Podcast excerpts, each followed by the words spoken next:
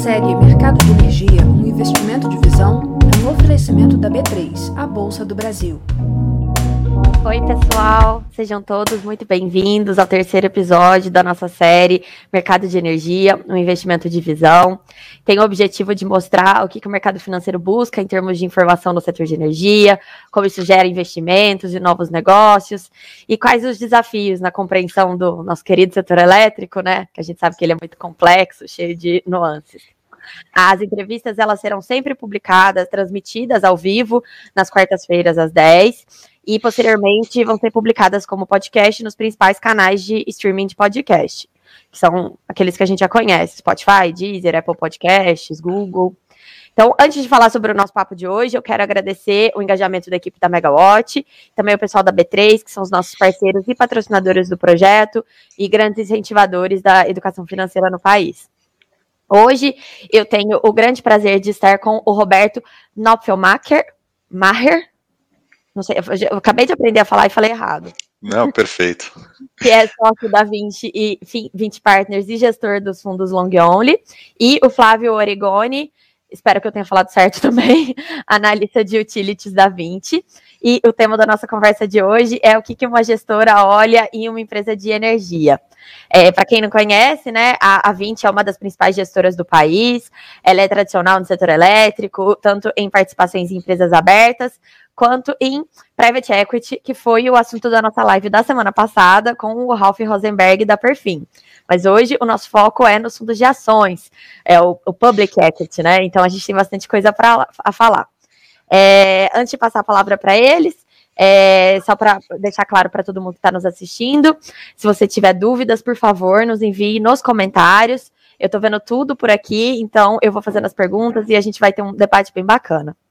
É, Roberto e Flávio, muito obrigada por vocês estarem aqui conosco hoje. É, o setor de energia ele sempre foi presente na Bolsa e no mercado de capitais. Só que antigamente as empresas é, no Brasil eram muito ou estatais ou as famosas empresas de dono, né, com um grupo uma família por trás delas. E é recente esse movimento de corporations, empresas de capital diluído, é, cada vez mais na mão de investidores profissionais como vocês tomam as decisões com base em estratégia de retorno de capital investido, crescimento dos negócios, é, nessa linha mais, é, digamos, voltada para investimento mesmo. E os fundos são fundamentais na captação desses recursos para investimento na, na, expansão do setor de energia, né? Então eu queria que vocês começassem para a gente até nivelar o conhecimento do nosso público, é, explicando o que, que é a 20 e como que são esses fundos de ações. Perfeito, Camila. Bom dia para você, bom dia aí para os teus espectadores. É um prazer estar aqui com vocês. Obrigado pela oportunidade. Então, é, na linha do que você já tinha é, introduzido aí, a 20 é uma das maiores gestoras é, independentes do Brasil. A gente tem aí cerca de 55 bilhões é, de reais sob gestão recentemente. Né? A gente é, atua em diversas estratégias, a gente nos considera uma gestora alternativa, né? Então, é, a gente está presente no private equity, que é a origem da 20, lá dos idos onde ela era, vamos dizer, é, uma parte do, do banco pactual. É, a gente atua em, em crédito, é, em infraestrutura, em fundos de ações de empresas listadas, é, em é, soluções de investimento, assessoria, é, então numa gama bem grande de é, produtos financeiros. É, a gente se listou na bolsa é, no Nasdaq no ano passado, então somos também aí um, uma empresa com ações em bolsa. É, e é, eu sou, como você falou, responsável pela gestão é, dos fundos long only. É, a nossa estratégia é, de fundos long only hoje em dia tem cerca de 6,5 bilhões de reais sob gestão, é parte é, do nosso braço de public equities, é, ou seja, de ações listadas, que hoje em dia tem coisa como uns 9 bilhões de reais sob gestão. É, Flávio, você pode falar um pouquinho sobre o que, que você faz como analista de utilities nesse contexto do que o Roberto já falou? Claro. É, o, no, nossos investimentos, né, eles, a gente olha vários setores, né, então é, a gente monta um, um portfólio bem, bem diversificado é, e a gente tem um time de analistas é, divididos setorialmente, né, então cada, cada analista olha um ou mais setores é, e faz a, a cobertura né, das empresas é, desse setor é, com o objetivo né, de, de gerar recomendações para a carteira, né? Então, avaliar todo, fazer toda a avaliação do, do investimento, qualitativa, quantitativa, é, para subsidiar a gestão é, do, dos nossos fundos. É, e, e, eu que acompanho aqui o setor de, de utilities, né? Então, estou é, encarregado de olhar mais ou menos 20, 15 a 20 empresas é, que a gente acompanha, empresas listadas, é, com com esse objetivo, né, ajudar na, na, na gestão do, dos fundos. Entendi. E aí, como é que funciona essa decisão de investimento? Você, o Flávio analisa ali, né, as empresas, vai fazendo as recomendações, e aí, é, como que ela, como que uma empresa vai parar na carteira da, de vocês, de um fundo de vocês?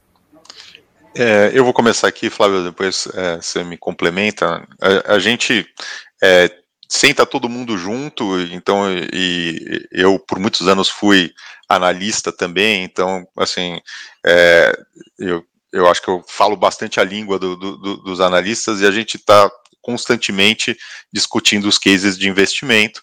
É, existem empresas que a gente acompanha há muitos anos, empresas que uh, a gente tem na carteira há bastante tempo, né?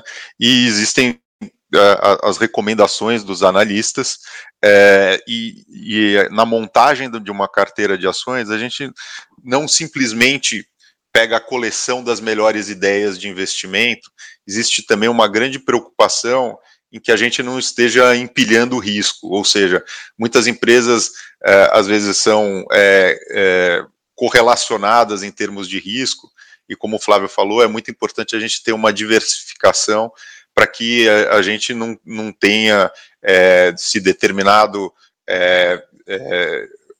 se determinada variável for contra a gente um impacto muito relevante, né?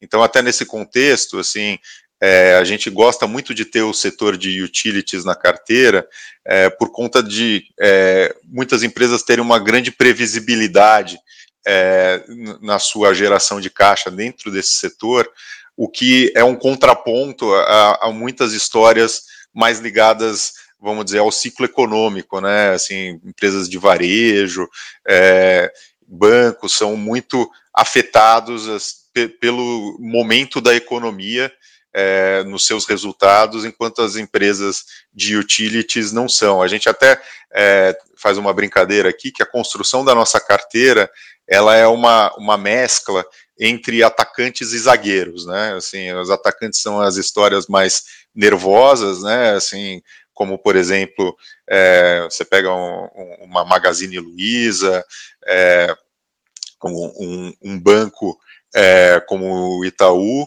é, e uma empresa como Equatorial, que é um, uma empresa é, muito geradora de caixa, é, muito previsível, acaba sendo um, um, uma, é, uma história mais defensiva dentro da nossa carteira e a gente sempre tem mais, mais ou menos meio a meio da carteira entre histórias defensivas como as utilities, empresas exportadoras é, e histórias mais voltadas à economia doméstica. E, e, é, é, um processo é, construído a, a, várias mãos aqui, né? Então, é, eu tenho a sorte de ter o Roberto, que conhece bastante o, o, o setor, né, então dá para ter discussão de, de bastante, bastante aprofundada. Né, tem, tem o Luiz Leidner, que é nosso chefe de análise, que também é, tem um conhecimento profundo, ele já, inclusive, é, trabalhou né, em duas empresas do, do, do setor, na, na, Equatorial e na Light. É, então, é um processo que a gente discute né, entre a gente e vai sempre é, reavaliando, né?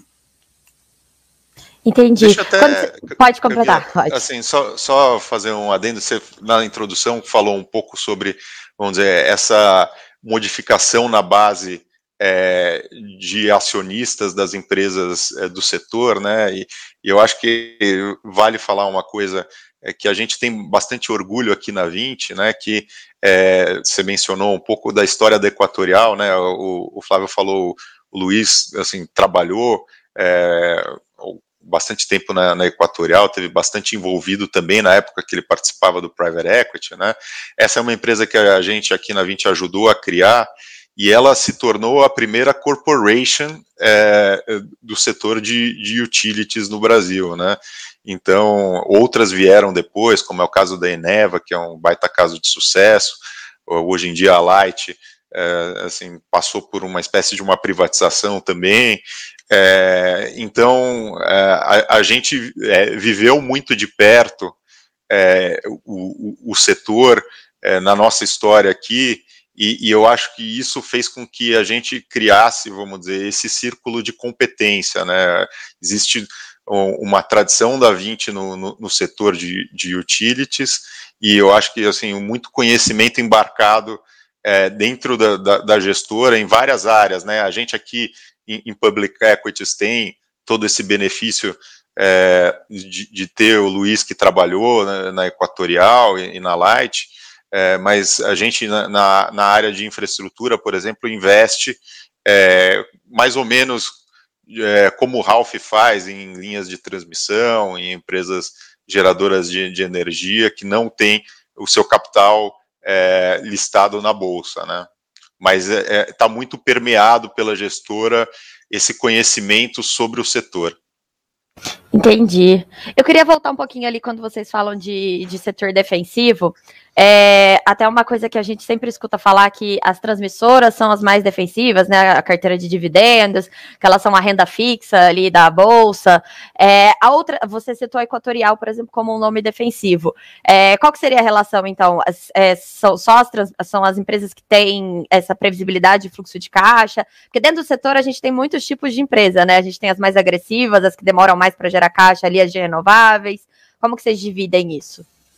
É, eu vou começar aqui, depois o Flávio me complementa, mas assim, é, o, é, realmente, assim, a gente vê é, riscos muito diferentes para os diferentes negócios do setor, né? Você está certa, a transmissão é, assim, tem uma previsibilidade enorme quando você pensa regulatoriamente.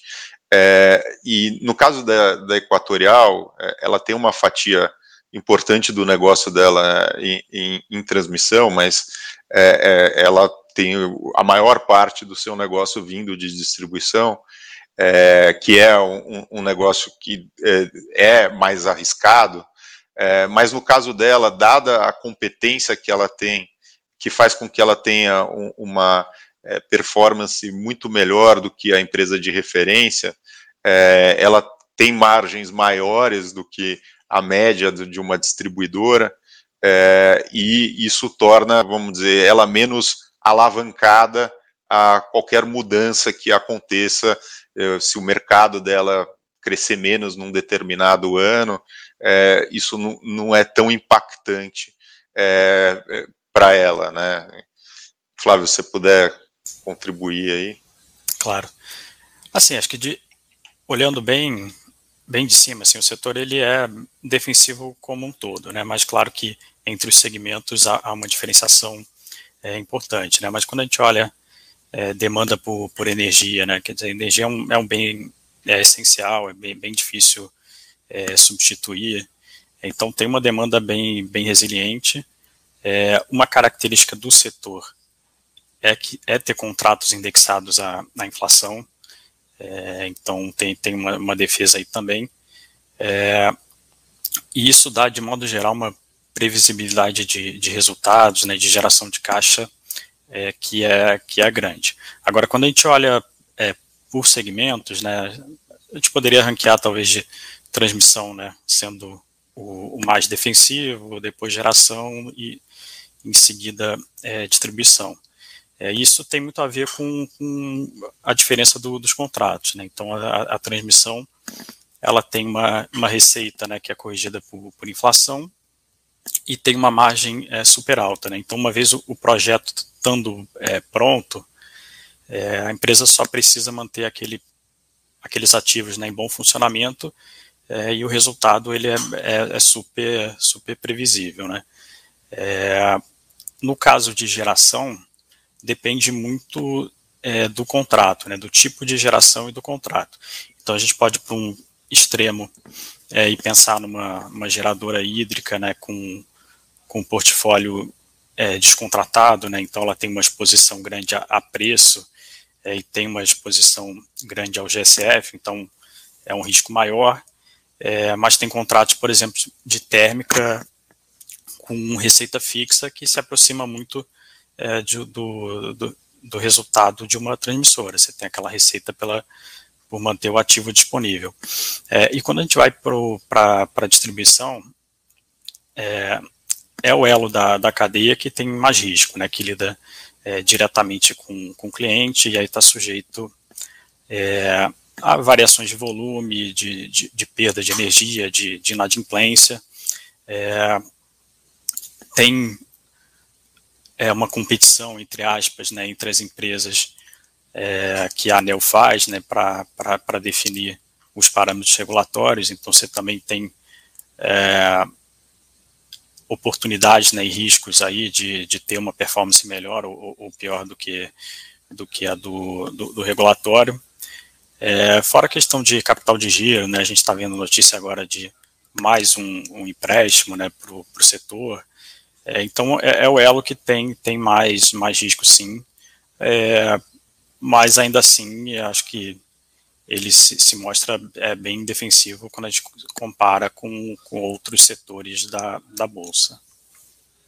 Entendi. A Equatorial é, é a, a, a distribuidora que foge um pouco, né? É, Pela... assim, ela, claro que ela está tá sujeita né, a, a esses riscos, mas tem, a, tem um histórico né, de, de entrega é, muito, muito importante, é, um balanço super sólido, né, então, dentre as distribuidoras, a gente avalia ela como menos arriscada né, do, que, do que outras. Até tem uma pergunta aqui da audiência da Cauana Navarro, que é bem na linha do que a gente está conversando. Ela pergunta como que funciona a avaliação de risco da carteira, se uma empresa de transmissão pode ajudar a mitigar o risco de uma geradora, como compor o portfólio. Acho que é isso que vocês falaram aí, né? Vocês vão compondo de acordo com o perfil de risco de cada uma para chegar no nível considerado adequado. E isso também considera retorno, né? Isso, com certeza. Obviamente que a gente é, espera para uma empresa de transmissão de energia a gente aceita retornos implícitos menores do que para uma distribuidora pura. Né? Por exemplo, a Light é um caso de uma distribuidora assim, com alto risco, né? por assim, toda a incerteza que existe sobre a capacidade da empresa é, de gerar é, retornos é, acima do, da, da, empresa de referência ou suficientemente grandes é, para é, ter uma geração de caixa positiva.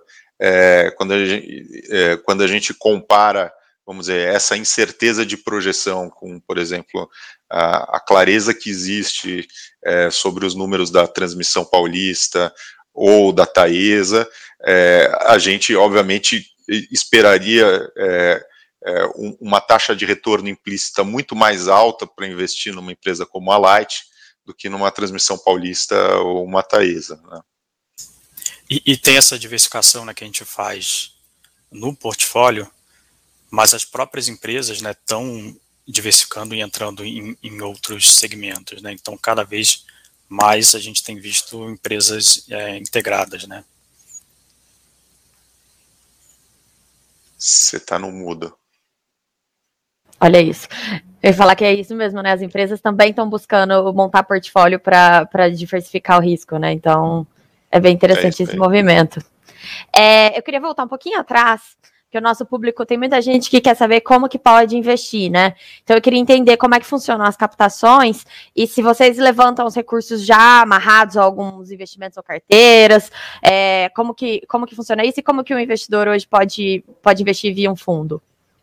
Tá ótimo. Bom, é, os, os nossos fundos, eles estão em praticamente todas as plataformas de investimento, então na XP, no, no BTG Digital, no Itaú, no Banco Inter. É, o nosso fundo flagship ele chama 20 Mosaico, né? É um fundo que existe aí desde 2010. É, eu é, sou gestor do fundo desde a criação do fundo. Ele tem um, um retorno médio anualizado nesse período aí é, de 16,5% ao ano, né, num período em que a bolsa assim rendeu muito pouco, eu acho que coisa como 4, 5% ao ano, e praticamente todos os anos a gente foi melhor do que o índice no ano fechado, ou nos anos que a gente ficou para trás, foi coisa como 1%, um e pouco por cento. É, então a gente tem um, um histórico bastante consistente, é, a carteira do fundo é, é assim nessa pergunta é, é se a carteira já é, assim está pronta antes do, do, fundo existir. O fundo ele não tem um prazo para terminar, diferente dos fundos de private equity, né? É, e a gente tem uma série de investidores de longo prazo aqui no fundo que também não tem uma perspectiva de tirar em nenhum horizonte próximo. Então ele é um contínuo o fundo, né? A gente quando recebe uma captação, a gente, é, e os fundos estão abertos, né, a gente simplesmente, com esse novo dinheiro que chegou, replica exatamente a carteira do fundo comprando naquele dia as ações, né, e vice-versa quando a gente tem um resgate. E aí, como é que funciona a, a, gestão de vocês, assim, nesses momentos de. A gente teve um momento de muito alta no mercado e de repente deu uma virada, né? Caiu e começou a mudar todas as componentes macro também, é, alta de juros, inflação. É, e vocês têm uma periodicidade para fazer essa gestão da carteira? Dá para ir estancando sangrias, assim, no caso de uma aposta muito errada? Então, a gente tem uma cabeça muito voltada para valor, né? Assim, vamos dizer, um pouco em cima daqueles ensinamentos do Warren Buffett, que, assim, eu acho que influenciaram muito essa nossa geração de gestores aqui. A gente, assim, é, tem todo mundo aqui pensa muito desse jeito, né? Então, o que, que é essa cabeça de valor, até para os, os, espectadores que não entendem é, tanto de, desse assunto, né? A gente calcula o valor justo das empresas constantemente e esses valores justos das empresas eles vão mudando no tempo, né? Em cima da nossa perspectiva dos lucros das empresas para frente, em cima de qual que é a taxa de desconto naquele momento do tempo, né? É, mas eles não são tão voláteis quanto os preços das ações. E o nosso é, objetivo aqui é fazer uma arbitragem entre aquilo que a gente acha o preço ser o preço justo de uma empresa e aquilo que é a cotação dela em bolsa, obviamente, tentando estar em histórias que sejam muito descontadas em relação ao, ao preço justo. Obviamente que, assim, é, quando você vive um momento é, de crise, né, com, por exemplo, foi a, a, perspectiva trazida pela pandemia, assim, é, o, o, é, a taxa de desconto é, naquele momento é, aumenta por toda a incerteza e, assim, se você tem uma perspectiva de que o mundo vai entrar em recessão, também existe uma mudança nas projeções em relação a, aos lucros para frente, mas você pega, por exemplo, o setor elétrico, que até sofreu bastante naquele momento, né, é, o, o, que se viu é, foi um impacto maior nas empresas de distribuição, enfim, por uma questão de é, você é, dar waivers é, para corte de energia e tal, mas uma empresa de transmissão de energia praticamente não mudou nada no que se esperava para o lucro daquela empresa naquele momento, né? Então, assim, é, existem, eh, a gente muitas vezes nas crises vê oportunidades aonde você tem, assim, movimentos muito bruscos, às vezes até criados porque você tem vendas forçadas, é, determinados é, investidores, assim, têm resgates ou eles compraram alavancados, isso tem chamadas de margem, é, e a gente, por sorte, tem uma base de investidores bem é, estável, né? A gente tem muitos investidores que têm essa cabeça de longo prazo também. A gente não tem é, tido resgates significativos na nossa história, é, e isso dá para a gente é, a, é, a, tranquilidade de poder estar tá na contramão é, quando essas oscilações de preço grande acontecem. e, assim, vamos dizer, na recalibragem da carteira, é, a gente, assim, está diariamente discutindo entre nós, assim, alternativas para melhorar o fundo, né, assim, é um negócio muito dinâmico, a gente se fala, tem, tem uma reunião nossa que acontece uma vez por dia, é, de manhã e assim ao longo do dia também estamos sempre nos atualizando e, e é, é, discutindo alternativas. Uma vez por mês a gente faz uma grande revisão da, da carteira. É, então é algo bastante dinâmico. Flávio, não sei se você quiser agregar aí. Não, acho que é isso. Maravilha. É, é, interessante porque é, com toda essa mudança macro, né, a gente teve também a mudança da, do perfil das empresas na Bolsa, que a gente já falou um pouquinho sobre isso antes. E esse ano é um ano eleitoral, e tradicionalmente ano eleitoral é o ano que as estatais ficam na loucura. Hoje a gente tem menos estatais, mas a gente ainda tem algumas de peso. É, aí vocês como que vocês se preparam para isso, assim, caso vocês tenham estatais na carteira? É, no caso, a gente tem de grande, acho que é Copel, Semig e Eletrobras hoje em dia, né? Em vias de privatização. Mas qualquer soprinho de notícias já serve para ação fazer assim, né? É verdade. Olha, assim, acho que talvez eu vou começar aqui, Flávio, você, você me complementa. Assim, é, a, a, gente tem um, um, investimento na Semig, né? Que, é, enfim, é, é uma estatal que nos últimos é, três anos é, teve um choque de gestão muito importante depois da vinda do Zema como é, governador, ele realmente deu autonomia para a gestão, é, e, e, e, o CEO, a partir do é, início do segundo ano do mandato do Zema, foi o Reinaldo, que é, é, alguém que a gente conhece, porque por muitos anos a gente foi acionista da transmissão paulista, que ele é, foi é, o CEO lá, então a gente tinha muita confiança, vamos dizer, na, na seriedade do trabalho dele, e sabia, assim, com muita clareza é, o, o, quanto tinha de oportunidade de melhora na, na CEMIG, né, e a gente ainda vê muita oportunidade, a gente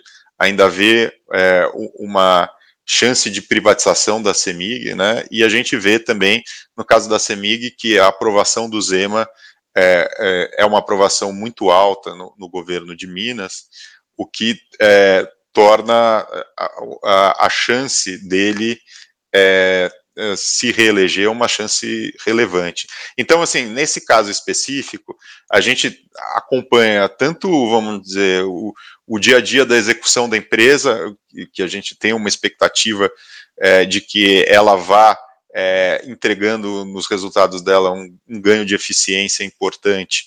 É, como a gente está sempre acompanhando a, a, as pesquisas eleitorais, é, a, a, gente está acompanhando é, com os analistas políticos, vamos dizer, to, toda a perspectiva, a gente tenta fazer um cálculo probabilístico, por mais incerto que seja, da chance é, da, da reeleição do Zema e assim entender também quais que são os cenários na eventualidade de outro candidato ser governador, né? É um negócio que, assim, é, é, é menos científico do que, vamos dizer, as projeções de uma empresa é, de utility, né, que tão, são mais claras de fazer, é, mas é uma coisa que a gente tenta exercitar, né. É, e tem também, vamos dizer, a gente tinha uma participação pequena em, em Eletrobras, Acho que o Flávio pode, pode falar um pouquinho como é que a, a gente enxergava e enxerga e, assim, responder a sua pergunta e falar um pouquinho do, do caso da Eletrobras também. Tá. Assim, começando de forma mais genérica, né, acho que a diferença de uma estatal é que é, a cada quatro anos muda né, o, o, controlador da empresa e com isso é, as estratégias né, podem mudar é, e estatal é, tem sempre um medo né, de algum uso é, político. Então, acho que de modo mais genérico, né, é, a gente exige retornos é, maiores né, quando a gente vai investir no, numa estatal, é, ou de outra forma, a gente exige uma margem de segurança maior nesse, nesse, nesse investimento. então, e, e, no geral, também acho que a gente olha um horizonte mais curto, né, mais difícil a gente pensar em fazer um investimento de longuíssimo prazo se, se tem essa indefinição. É, então, a gente olha um pouco, um horizonte um pouco, é, um pouco menor.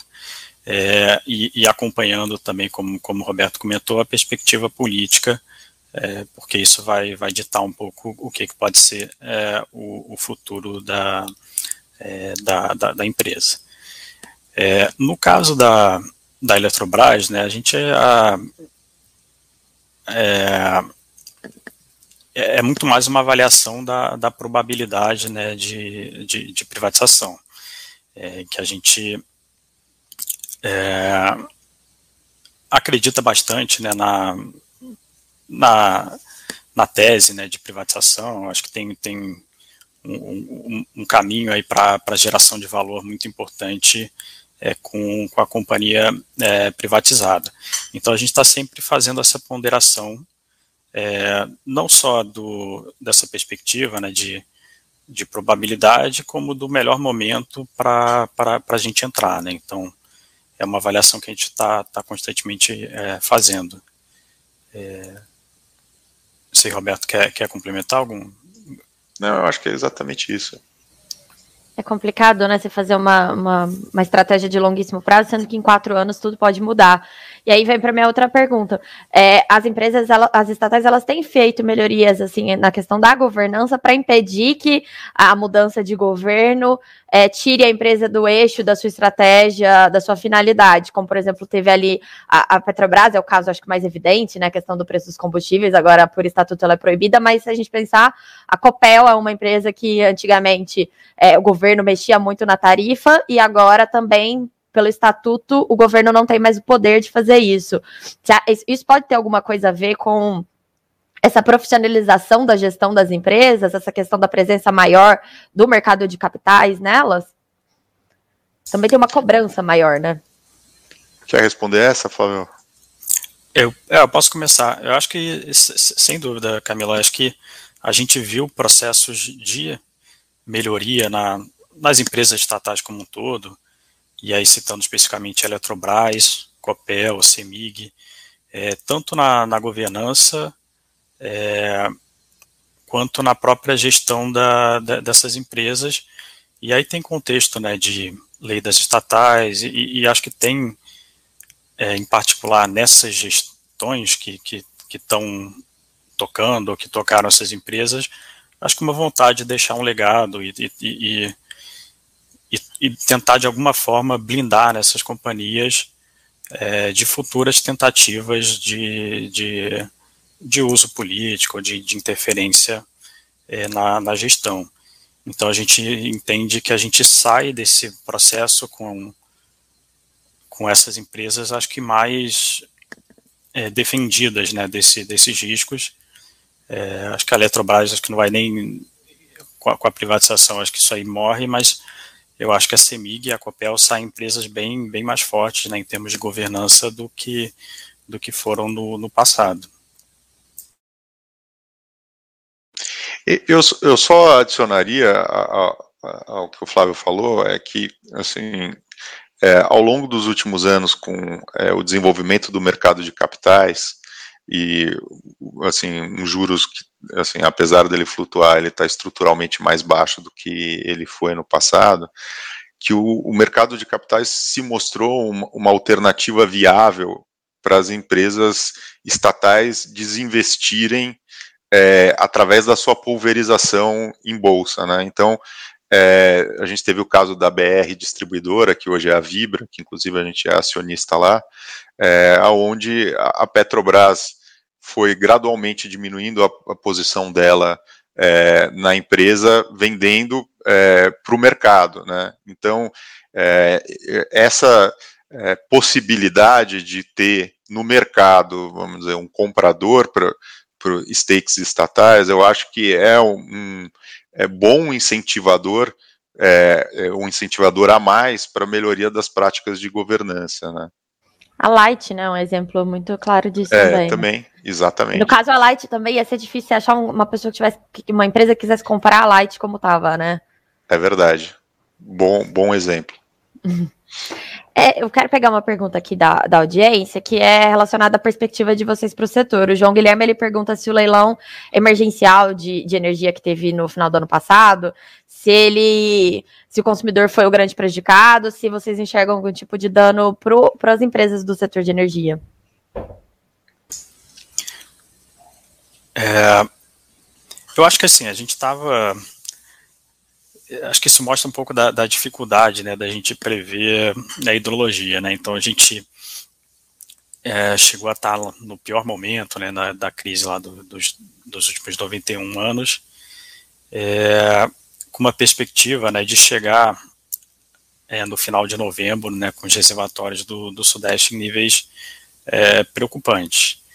É, então, acho que naquele momento é, tomou-se a decisão, acho que com as informações né, que que existiam na época de, de contratar né, uma, uma capacidade é, emergencial, é, que, à luz do que tem acontecido aí nas últimas semanas, nos últimos meses, é, se mostrou desnecessária, né, mas não, não, acho que era difícil ter essa segurança é, lá atrás. Então a gente, a gente, entende né, que essa um pouco racional né, dessa contratação, é, mas sem dúvida isso aí vai ter um impacto na tarifa, né? Isso não, nunca é bom, assim é, por mais que as empresas é, repassem esse custo para o consumidor, é, isso torna é, mais difícil né, para o consumidor pagar a conta e isso tem, tem reflexos é, negativos né, na arrecadação e, e, na inadimplência. Então, é, eu acho que tem, tem, tem esse lado negativo, mas também a gente tem que ter em perspectiva é, o contexto né, do momento em que essa contratação é, foi feita a questão da crise hídrica é, em, em, si, ela afeta assim a, a, perspectiva de vocês de investimentos? Porque é aquilo, né? A gente nunca sabe o que, que vai ser a hidrologia do ano, as previsões são feitas, mas é muito difícil você acertar com precisão. É, acho que tem, tem uma incerteza grande é, que afeta, assim, é, o, a nossa avaliação é, da, das geradoras, né? Aí, claro que depende né, do, enfim, do tipo de geradora, de como é que está a, a, contratação é, dela, né, o balanço de, de energia, é, mas sem dúvida isso é um ponto que a gente é, fica, fica de olho, né, porque em determinados momentos a gente vê o preço né, explodindo, o preço spot indo para o teto, isso afetando né, a precificação dos contratos e e, e o inverso também, também acontece.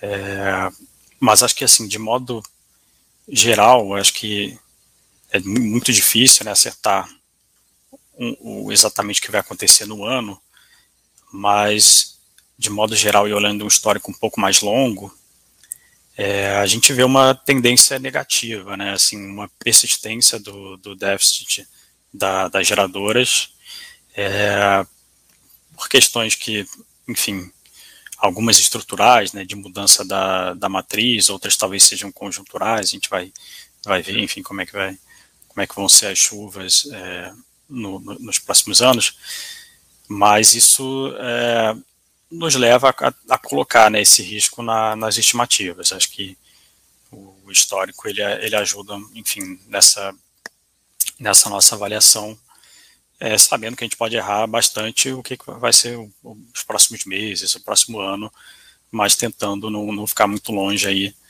no, no, no longo prazo. É, é, ainda falando sobre essa questão assim de incerteza nas previsões e voltando ali na, na, nossa conversa sobre a questão da governança do setor, a gente tem hoje muita assimetria de informação, principalmente na comercialização de energia. É, os contratos são é, fechados, né, é mantido sob sigilo e, e agora com esse aumento do, da presença do Mercado Livre, com os, as geradoras todas fazendo PPA de longo prazo no Mercado Livre, é, isso acaba crescendo assim proporcionalmente, né? É, vocês acham que pode ser feita algum tipo de melhoria nesse aspecto? É, ou os dados que as empresas disponibilizam já são suficientes para fazer avaliação dessa questão de risco, até do preço mesmo do contrato, né? É, eu acho que isso varia bastante de acordo com, com as informações que as empresas é, passam. É, então, assim, a vida era muito mais fácil quando os contratos eram todos no regulado e a gente sabia exatamente o preço, enfim, a duração, to, todos os detalhes do, do contrato. Quando, é, quando a gente tem né, uma participação cada vez maior né, do, do, do Mercado Livre é, na venda aí dessa, dessa energia, é, a gente fica sem essa visibilidade dos contratos. Então a gente gosta bastante quando as empresas abrem né, essas informações, tanto do nível de, de contratação quanto é, do preço né, que ela comprou e vendeu energia, é, porque senão fica, fica difícil, então a gente fica com uma incerteza maior na, na projeção e certamente a gente leva isso em conta, né? Acho que é, é um risco, né? A gente ter, ter uma, uma incerteza em relação à nossa projeção. Entendi. A questão assim do, da abertura do Mercado Livre, o futuro com uma bolsa, isso traria oportunidades de investimento melhores, talvez? É, eu acho que assim, a abertura é uma tendência, as empresas estão tão, tão se posicionando, né? Quando a gente olha é, outros países, né? Esse tema está bem, bem mais avançado. É, e a gente entende que, que, que, isso aí vai, vai continuar, né? Acho que é, hoje né, tem um, um monopólio né, da, da, de comercialização da, nas distribuidoras, né, quando a gente fala de baixa tensão e de uma parte da, da média e alta tensão, é, mas não precisa ser assim, né? Acho que pode ser uma atividade competitiva, é, com, enfim, oportunidade aí para os players, é, mais players atuarem, né? A gente ter é, diversificação de produtos, inclusive negociação é, em bolsa, né? O que daria, acho que, uma referência de preço, uma transparência é, maior para esse mercado. Entendi. Eu queria falar um pouquinho com vocês assim sobre a questão de janela de mercado é, e, e, operações no, na bolsa, né? Recaptações, porque é, vocês já, já ancoraram algumas operações e eu queria entender como que é a lógica dessa decisão é, de você garantir um, um, um IPO, uma oferta ali no IPO antes dele acontecer.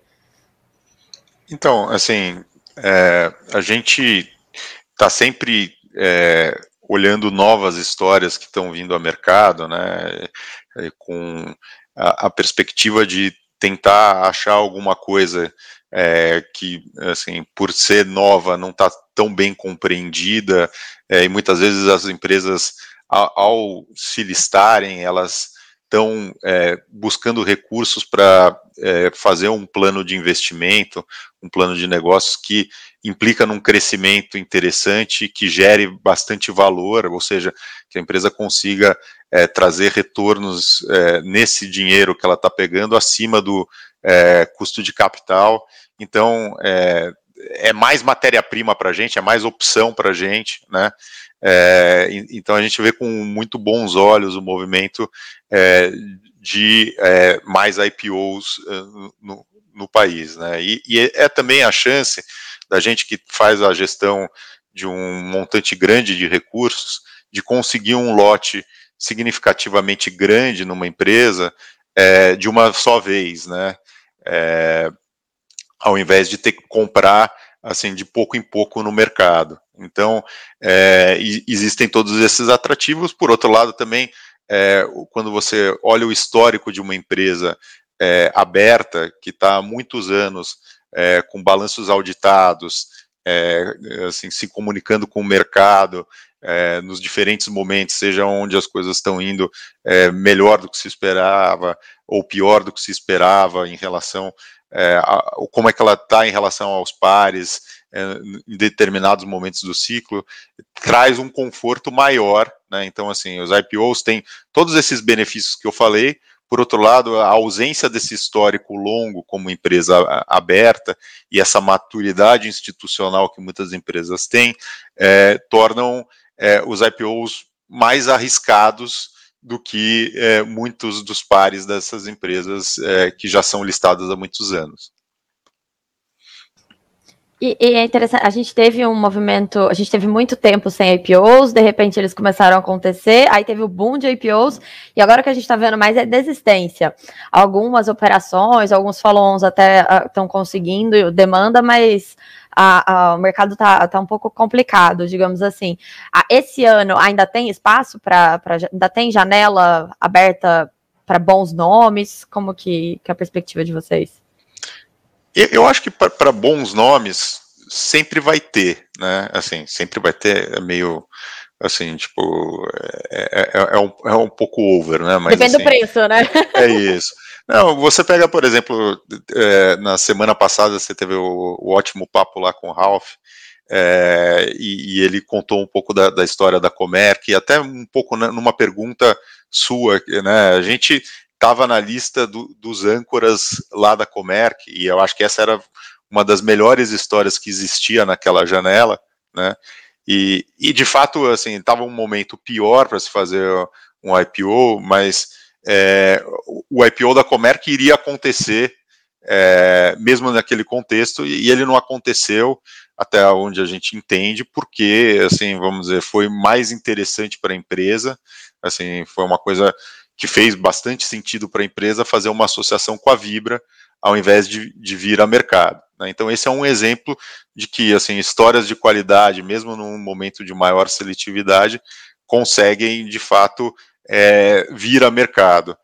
A gente acha que, assim, é, é, é, difícil de falar como é que vai ser esse ano, é, é, lógico que existe todo esse contexto de ser um ano eleitoral, onde existe uma incerteza um, um pouco maior, né?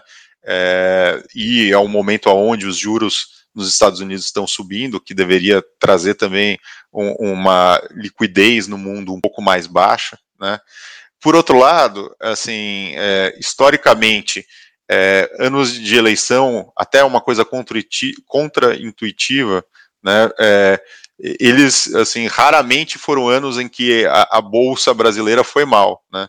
Eu acho que só foi o ano de 2002 e, e 2014 em que é, existiu uma performance negativa é, num ano de eleição é, presidencial. Então, é, não, assim, é, por mais que, assim, faça sentido existir essa preocupação, ela não é tão corroborada pelo histórico, né? Esse é o ponto um. O ponto dois é que, assim, a gente vê que as, as empresas, assim, elas já estão em patamares bastante descontados, né?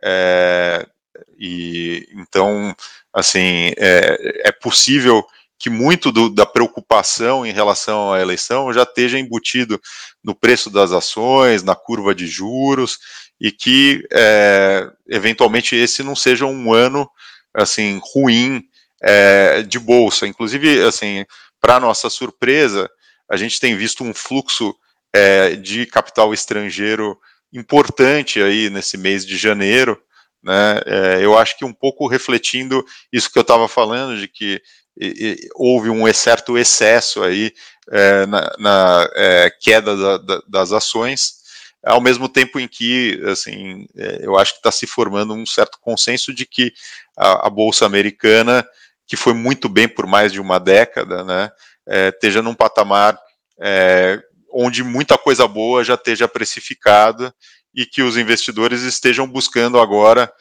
coisas que ficaram bastante para trás, e eu acho que o Brasil se encaixa muito bem né, nessa situação de é, mercado que ficou bastante para trás. Né? Então, assim, não é claro que esse é um ano em que a, a janela vai ser uma janela ruim, né? A gente, assim, é, sabe do, do, dos desafios. Alguns follow-ons já estão acontecendo, né? Então, é, por exemplo, a gente teve a BRF agora, né? Assim, é, foi precificada ontem. Está acontecendo um, uma oferta da Arezo que aparentemente está indo bastante bem. É, então o mercado está assim, equatorial. Tá aberto. Equatorial, eu acho que vai acontecer de uma forma bem tranquila, né? Então, é, assim, não estamos assim categóricos de que essa janela está fechada, não. Só que essas ofertas estão sendo todas com esforços restritos, né? Colocação Sim. restrita. Não está sendo aberta é. para o investidor é, em geral, né? É isso. isso aí. Sim. É uma, uma, característica dessa janela agora, isso? Não, eu acho que assim. Celeridade do processo. É, é, essas ofertas de esforços restritos têm todo o benefício de serem é, ofertas mais rápidas, é, e eu acho que nesse contexto de, assim, as empresas já serem super conhecidas do, dos investidores, né? Você não precisar é, assim fazer uma grande educação dos investidores, é, é, ela se torna assim mais interessante para a empresa, né? É, eu acho que é bem mais raro no caso de um IPO ele acontecer num contexto de esforço restrito, né? É, então eu acho que isso tem bastante a ver com o fato de serem follow-ons. Entendi. É, a gente está quase no, no, limite do nosso tempo, mas tem um assunto aqui bem interessante de uma pergunta que chegou, é, do Jonas. Ele pergunta se com o aumento do viés de sustentabilidade nos investimentos, a questão é, e, a, e a questão ESG ganhando força, se os investimentos em geração de energia renovável ganham força. E, e aí eu complementaria assim para vocês, né? É, vocês não têm um fundo específico de, de ESG, mas isso conta pontos, certo? Perfeito. É, Flávio, você não quer começar falando um pouco desse contexto de energia renovável? Depois eu complemento, se for o caso, explicando como que a gente é, assim é, leva em conta as questões ESG aqui, vamos dizer, no, nas nossas modelagens e construção da carteira. Claro. É, assim, a gente tem visto né, em geração um crescimento muito forte da, das renováveis. E tem um componente de, de queda né, de custo do, dos últimos anos, então é uma energia que tem ficado é, muito competitiva, é, mas também tem esse aspecto da, da sustentabilidade. Né? Então, é, cada vez mais e mais empresas estão buscando é, ter sua energia vindo de, de fonte renovável, inclusive é, investindo em, em, projetos. Né? Então, isso tem tem dado é, uma aquecida bem, é, importante nesse, nesse mercado. É, e é um ponto que a gente sempre olhou, né? Acho que até antes da, da sigla é, é, ficar tão, tão, tão, conhecida, né? tão falada. Mas acho que o Roberto pode, pode comentar um pouco de como é que é o nosso approach é, é, para ESG no, nos investimentos. Isso aí, eu acho que o Flávio começou por um ponto super interessante, né? Hoje em dia se convencionou em colocar uh, isso dentro dessa sigla, mas muitos desses uh, de, dessas questões eram coisas que a gente já olhava, vamos dizer, com o, o viés de assim riscos é, que não estavam, vamos dizer, colocados é, no, no, resultado da empresa, né? Então, assim, por exemplo, riscos de governança. Assim, a gente sempre teve uma grande preocupação em estar tá investido em empresas que tivessem um alinhamento de interesse conosco, né? Assim, por muitos anos na bolsa a gente viu situações onde é, o, o, controlador é, tinha, vamos dizer, uma agenda diferente da, do, do, dos minoritários é, e, e, a gente tentava, vamos dizer, fugir de histórias assim, ou ao mesmo tempo ter uma postura ativista, construtiva, é, para é, que isso é, não é, fizesse com que toda essa conta que a gente faz de valor justo fosse para o vinagre por um, decisões assim é, de alocação de capital que, que, que prevalecesse a vontade do, do controlador, enfim, é, é, então, quer dizer, do lado de governança, eu acho que era o, a, a, parte do ESG que a gente tomava mais cuidado lá no passado, mas a gente também estava sempre é, olhando nos formulários de referência as contingências ambientais, as práticas ambientais das empresas, a relação da, da empresa com as comunidades, enfim, muitas empresas a gente, assim, é, nas nossas checagens, né? Porque é, falar com o management da empresa é só uma parte da, assim, do, do, é, do, processo de investimento. Eu acho que é, falar com os outros stakeholders é muito importante para você ter uma visão clara de quem que a empresa, é, da, da cara da empresa, né? Cada um é, que tenta puxar a sardinha para sua brasa, né? E eu acho que a gente fazia lá atrás um, um processo de, poxa, vamos entender aqui a relação da, da, empresa com a comunidade, porque se ela, se o controlador não trata bem, a, a, o management não trata bem a, a, comunidade, possivelmente também não vai nos, nos tratar bem em determinado momento do tempo, né? Então, quer dizer, isso tudo para dizer que essa é uma preocupação que a gente tem há muito tempo nos nossos investimentos.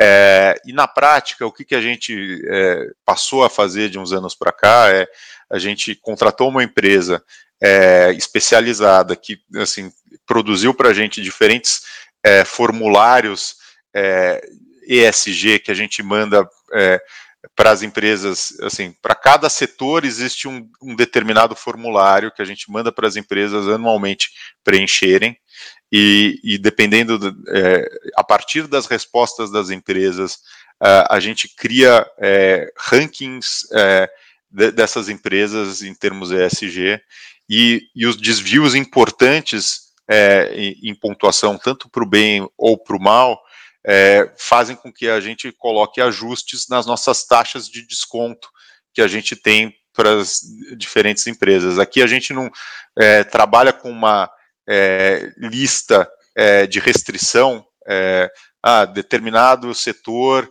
é, a gente não investe, ou determinada empresa a gente não investe, a gente simplesmente deixa que o formulário torne é, a possibilidade de investimento numa empresa que o ESG seja muito ruim, é praticamente inviável, porque se a pontuação for muito, muito ruim, a taxa de desconto vai ser muito, muito alta, e então, vamos dizer, em termos teóricos, o preço ao qual a gente estaria disposto a, pagar para estar tá investindo em determinada empresa com esse tipo de risco ESG seria um preço muito depreciado.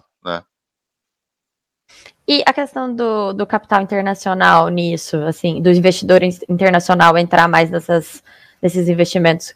É, eu imagino que como agora com todos esses esforços né, globais é, em torno de transição energética e redução das emissões, a gente por ter, a gente tem a sorte né, de já ter aqui muita muita opção de energia renovável que coincide com esses interesses, com esses objetivos de sustentabilidade.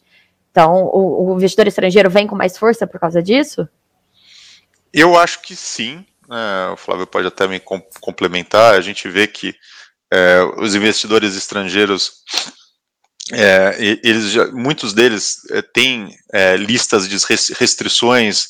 Então, a ah, sua empresa é, ela está é, produzindo energia a partir de carvão, ela não, é, não pode investir. Então, assim, o dinheiro do setor acaba migrando para é, empresas que tenham é, boas práticas é, em termos ESG e eu acho que existe também todo um interesse dado o, o, crescimento no mundo é, dessa oferta de energia renovável, a, a, a, clareza de que isso vai ter que crescer muito nos próximos anos e vai demandar é, investimentos, é, que eu acho que é, os investidores estrangeiros têm uma combinação entre é, algo que é, faz todos os checks do ponto de vista de governança para eles, e ao mesmo tempo onde eles podem estar tá alocando bastante capital dada a, necessidade de é, recursos, né?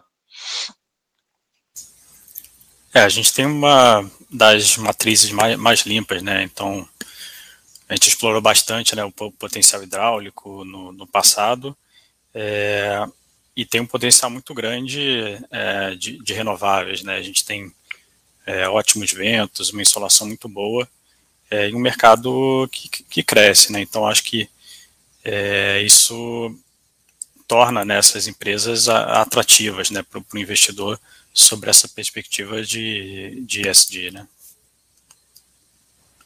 Legal, gente. Nós estamos chegando aí no finzinho do prazo combinado com vocês. Não quero tomar mais tempo da agenda de vocês. Então, queria passar a palavra só para vocês poderem se despedir, né? Fazer suas considerações finais, talvez deixar alguma mensagem final aí para quem está assistindo a gente.